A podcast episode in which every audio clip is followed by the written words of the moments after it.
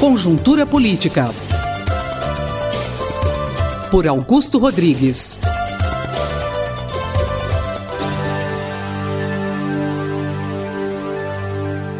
Professor Augusto Rodrigues, como o senhor vê o atual momento político e principalmente o posicionamento da imprensa nesse contexto? Meus amigos ouvintes da Rádio USP, Márcia, mais uma semana cheia de acontecimentos, né? Nada agradáveis para o governo e sua base de apoio.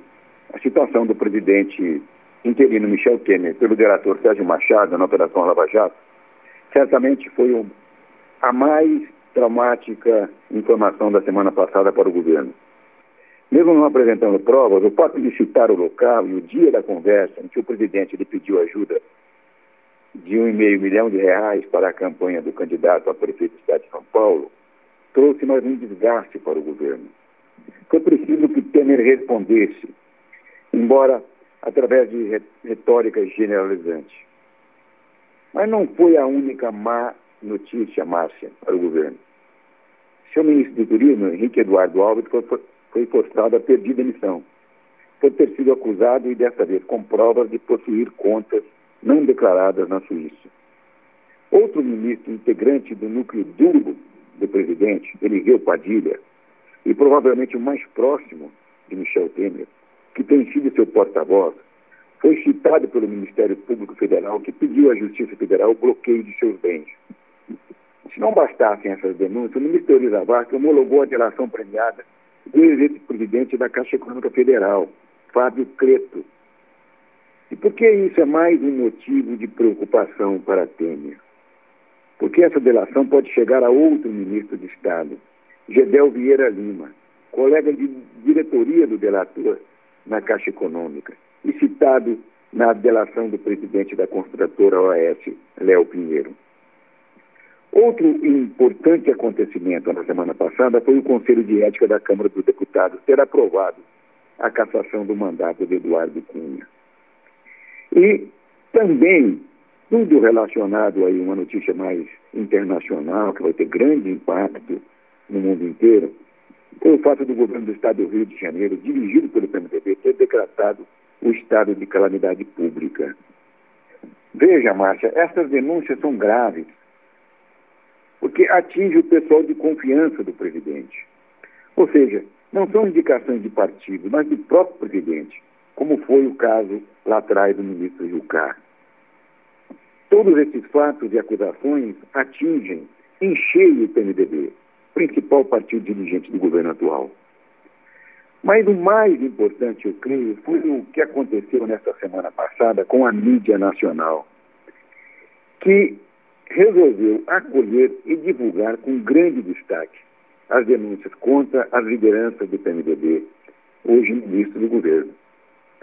Estas capas das revistas semanais Veja, Época e Carta Capital, respeito da denúncia contra Temer, a cobertura extensa pormenorizada da TV Globo e do jornal O Globo, principalmente no Jornal Nacional, diário, das acusações contra o presidente em exercício, contra os ministros do governo interino, a matéria de Veja contra o ministro Eliseu Padilha, que eu considero muito grave, com o título Ecos de Quadrilha. Né?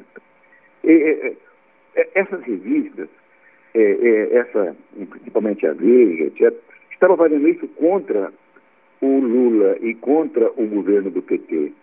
E agora a imprensa, é, os meios de comunicação estão fazendo isso contra o governo do PMDB.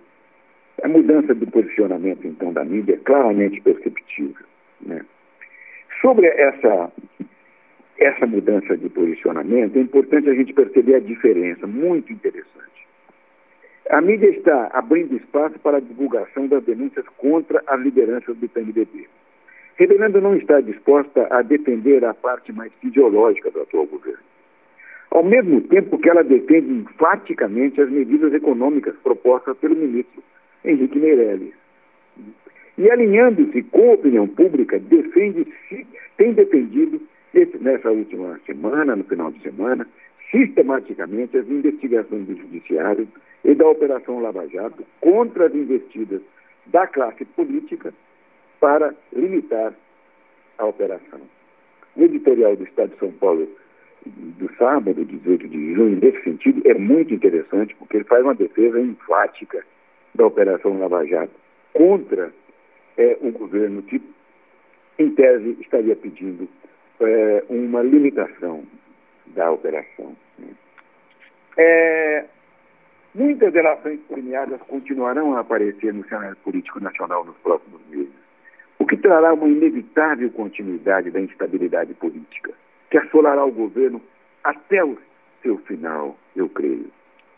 O que faz com que, com quase toda certeza, nós tenhamos um ministério à vista, uma mudança de ministério à vista, substituindo esta equipe vulnerável aos ataques do judiciário, substituindo este ministério por um, por um maior número de dirigentes notáveis, o que poderá acontecer logo após a eleição do Senado, que transformará o governo interino em um governo com maior legitimidade política. Nesse sentido, eu estou crendo que é, cada vez mais haverá uma dificuldade maior de avanço no Congresso de projetos tentando limitar o alcance das investigações sobre o problema de, de corrupção da atual classe política. Por isso, é muito grande a dificuldade é, do Congresso avançar com a iniciativa de Renan né, de substituir o chefe da Procuradoria-Geral da República, Rodrigo Janot, via impeachment. É quase impossível que aconteça.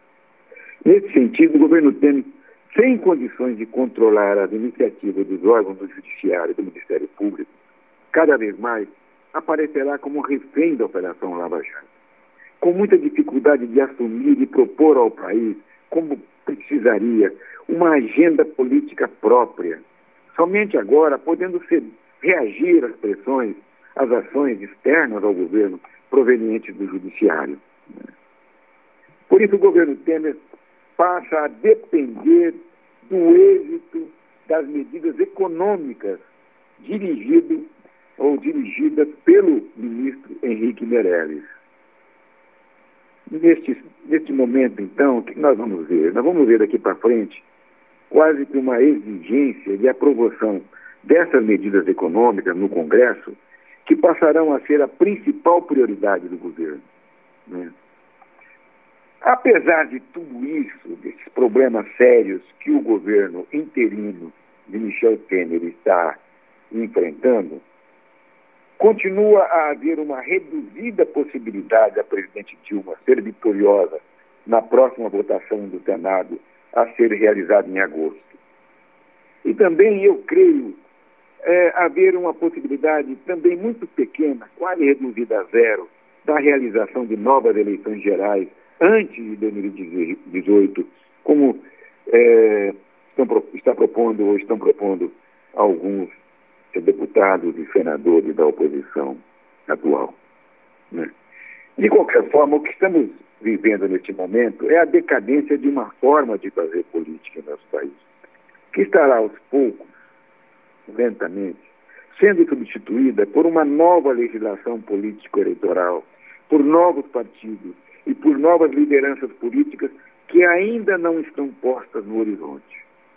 Por isso, o governo Temer, se conseguir chegar às eleições de 2018, tenderá a ser parecido com o governo PMDBista do Sarney, e não com o governo mais mudancista de Itamar Franco, infelizmente. Conjuntura Política por Augusto Rodrigues.